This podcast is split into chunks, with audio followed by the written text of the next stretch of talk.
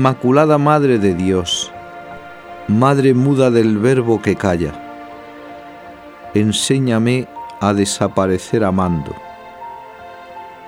Aurora que anuncia el día, engendras a uno solo y te haces madre de la multitud. Madre de la unidad, intercede por nosotros.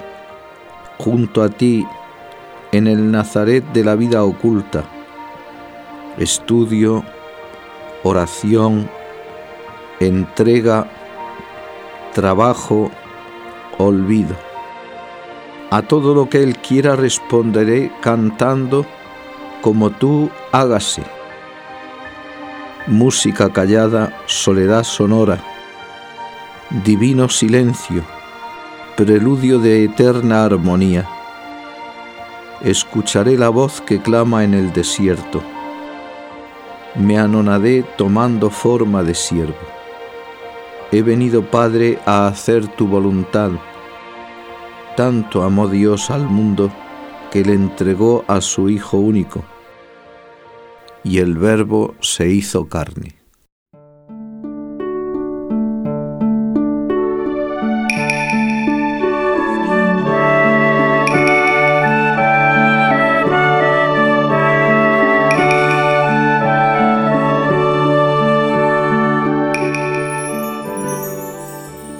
Lo acostó en un pesebre. Lucas 2.7. He hablado con un muchacho sobre la pobreza de Jesús. Me dijo, yo había leído muchas veces que Jesús, recién nacido, fue puesto en un pesebre, pero como siempre he vivido en la capital, no sabía lo que era un pesebre. Este verano fui al pueblo de mis tíos estaba ayudándoles en el establo cuando me dijo mi tía, Echa paja en el pesebre. Y me señaló el lugar. Entonces entendí como nunca la pobreza de Dios por mí. Ahora, impresionado por las palabras de este muchacho, cojo el Evangelio, leo, contemplo y medito. Veo, Señor, que te atrae la madera hoy sucia de babas y mañana teñida de sangre en la cruz.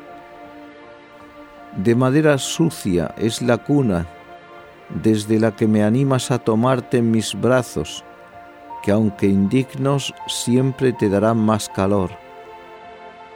Y de madera es la cruz, mesa en la que escribirás con sangre por tinta, con puntas de clavos por plumas, y sobre tu propia carne como pergamino una escritura notarial que dé fe de tu amor por mí hasta dar la vida. ¿Qué me detiene, mi Dios, amarte si tú me amas así primero? ¿Qué puede evitar que te apriete fuertemente a mi pecho si ya estás fajado en pañales de amor y tan indefenso y pequeñín que nada puede impedírmelo? ¿Hasta dónde, Jesús mío, llega tu locura de amor? ¿No me atreveré ya a hacer locuras con quien me invita a ello por las suyas? Si eres mío, totalmente mío. Tu madre te ha recostado en ese pesebre para que me anime a tomarte. Quizá de sus brazos no me atrevería a cogerte, pero de un pesebre, ¿cómo no animarme? Además, es tu propia madre quien me invita a ello. Inicia ya su holocausto de derechos y amor materno. La que es madre tuya como cabeza de la Iglesia, se convierte también por título de dolor y de gloria en madre mía, al darme a ti mismo que eres mi vida. Y los ángeles cantan, paz en la tierra a los hombres que ama el Señor tú eres la paz, niño de Belén. Eres el bien sumo o la suma de todos los bienes. Eres el colmo de todas las apetencias del corazón humano, este corazón mío tan inquieto.